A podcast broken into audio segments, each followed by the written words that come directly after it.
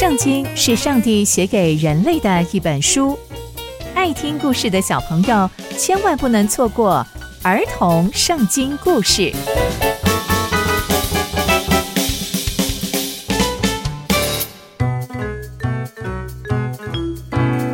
各位亲爱的大朋友、小朋友们，大家好，我是佩珊姐姐。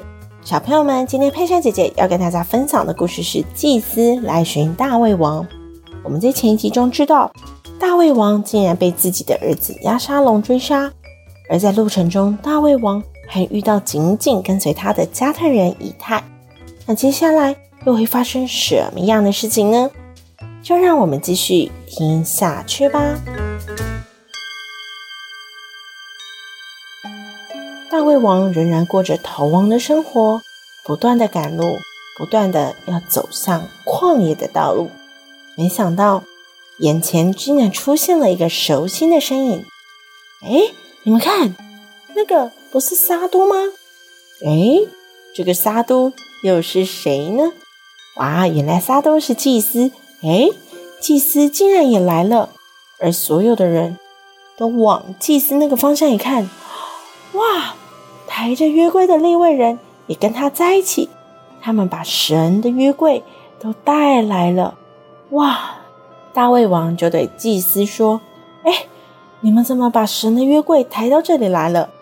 你呀，赶快把上帝的约柜抬回城里面去吧。我想啊，如果我在上帝的眼前蒙恩，他一定会让我再回来看到约柜的地方。别担心。而如果上帝不喜悦我，没事的，看上帝要怎么对待我都好。”只要符合上帝的心意都好。而大卫王又说：“你别担心，你可是祭司，你就平平安安的回到城里去吧。你的儿子还有约拿单都要跟你一起回去。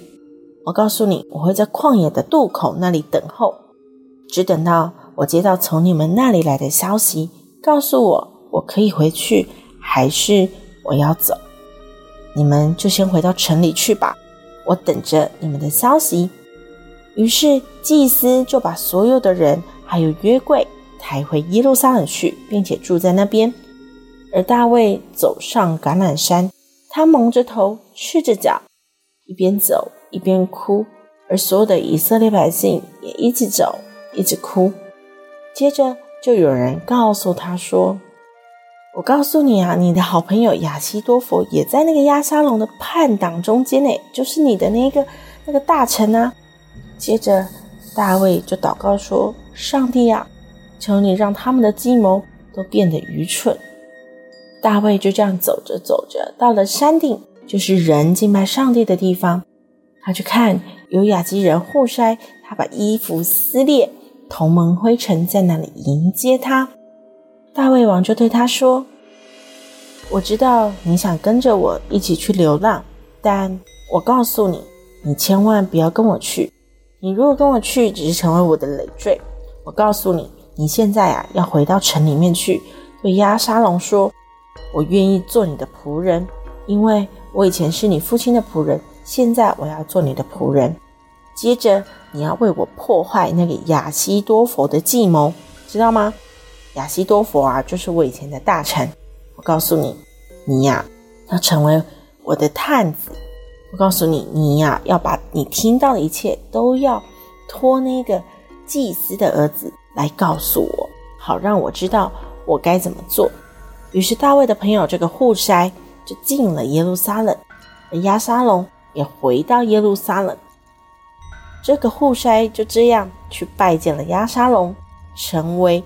大卫王在押沙龙身边的探子。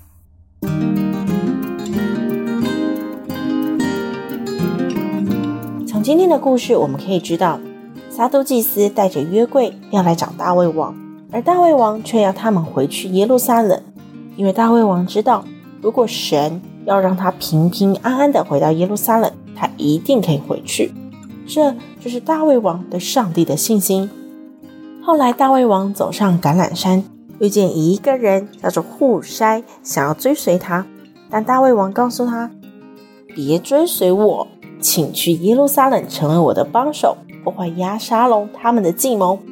而这个护筛呀也真的回到耶路撒冷了。那接下来故事又会如何发展呢？刚刚佩珊姐姐分享故事都在圣经里面哦。期待我们继续聆听上帝的故事。我们下次见喽拜拜。